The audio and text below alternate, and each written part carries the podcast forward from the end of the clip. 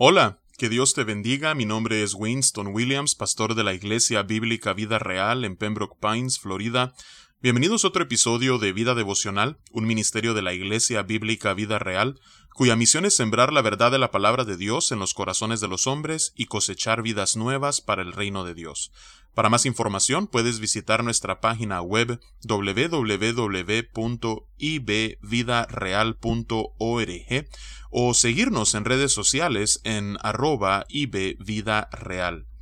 En este día estaremos meditando en el Salmo 129.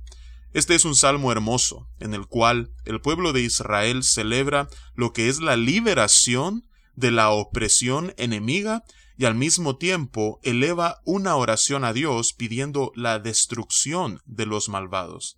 El título de este salmo es Plegaria pidiendo la destrucción de los enemigos de Sión, y Sión siendo una referencia al monte en el cual descansaba el templo de Dios en Jerusalén, pero al mismo tiempo en la poesía hebrea que encontramos en los libros de poesía, valga la redundancia, en la Biblia, eh, es una ah, referencia al pueblo de Israel en su totalidad. Así es que vamos a darle lectura a, a este salmo y luego meditaremos en su contenido. Dice la palabra de Dios, Mucho me han angustiado desde mi juventud, puede decir ahora Israel. Mucho me han angustiado desde mi juventud, mas no prevalecieron contra mí. Sobre mis espaldas araron los aradores, hicieron largos surcos. Jehová es justo, cortó las coyundas de los impíos. Serán avergonzados y vueltos atrás todos los que aborrecen a Sión. Serán como la hierba de los tejados, que se seca antes que crezca, de la cual no llenó el segador su mano, ni sus brazos el que hace gavillas ni dijeron los que pasaban, bendición de Jehová sea sobre vosotros, os bendecimos en el nombre de Jehová. Que Dios bendiga su palabra. Vemos aquí que comienza el salmista diciendo cuán angustiado ha sido Israel desde el principio. Dice, mucho me han angustiado desde mi juventud, puede decir ahora Israel. Mucho me han angustiado desde mi juventud, mas no prevalecieron contra mí. Si nosotros vemos desde que el pueblo de Israel entra en Egipto, dice la palabra de Dios que después de muerto José, eh, se elevó un faraón que no conocía a José y por temor a que el pueblo de Israel se rebelara contra Egipto y se aliara contra los enemigos de este gran imperio antiguo, entonces escogió someter al pueblo de Israel a esclavitud. Y así el pueblo de Israel estuvo esclavo por los próximos 400 años.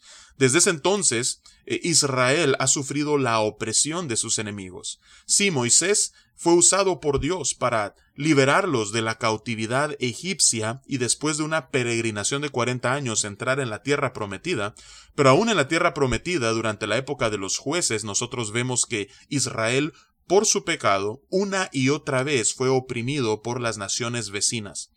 Tanto así que a pesar de que eh, llegó a convertirse en una monarquía con Saúl y luego con ah, David y sus descendientes, después de que el pueblo se divide, el norte es eh, llevado esclavo por Asiria y el sur es llevado esclavo ah, por Babilonia. Entonces vemos que hasta este punto, que muchos eruditos piensan que está haciendo una referencia ah, más adelante en el Salmo, cuando lleguemos al versículo 4, a lo que fue la cautividad babilónica, hasta este punto, desde Egipto hasta Babilonia, el pueblo de Israel no ha tenido descanso de sus enemigos. Mas dice el versículo 2, mas no prevalecieron contra mí. Es decir, a pesar de que fueron oprimidos, nunca fueron vencidos del todo ni borrados del mapa. Dice el versículo 3, sobre mis espaldas araron los aradores, hicieron largos surcos. Esta es una ilustración que deja claro lo que fue las heridas infligidas por los opresores de Israel en las espaldas de cada uno de ellos.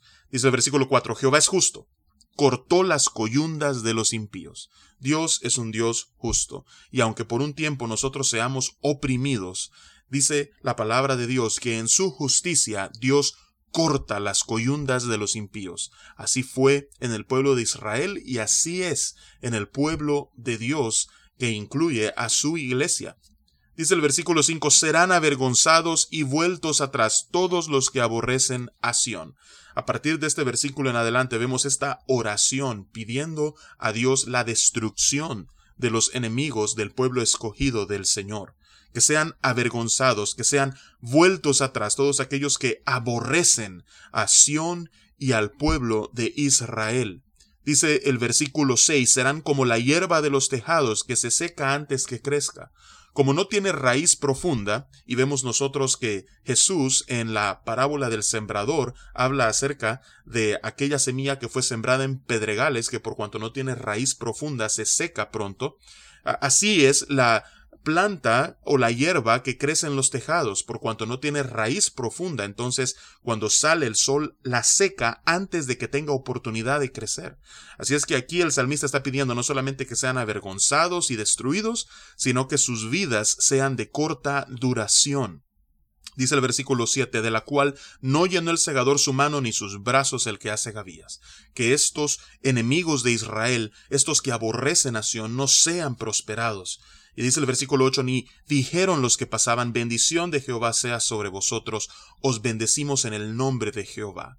Que no reciban ningún tipo de bendición, ni material ni espiritual, de parte de Dios. Así es que la primera mitad de este salmo, del versículo 1 al versículo 4, vemos nosotros esta celebración de la justicia de Dios al cortar las coyundas de los impíos que cautivaban al pueblo, y a partir del versículo 5 hasta el versículo 8, en la segunda mitad de este salmo, vemos esta oración pidiendo la destrucción de estas naciones impías que aborrecían al pueblo de Dios. Y así vemos nosotros que este salmo es entonces esa plegaria pidiendo la destrucción de los enemigos de Sión. Así es que nosotros, cuando que conocemos el desenlace de la historia, sabemos que algún día todos los enemigos de Dios serán destruidos. Y eso debe traer esperanza a nuestro corazón, porque como la iglesia del Señor, en algunos lugares más que en otros, estamos siendo perseguidos.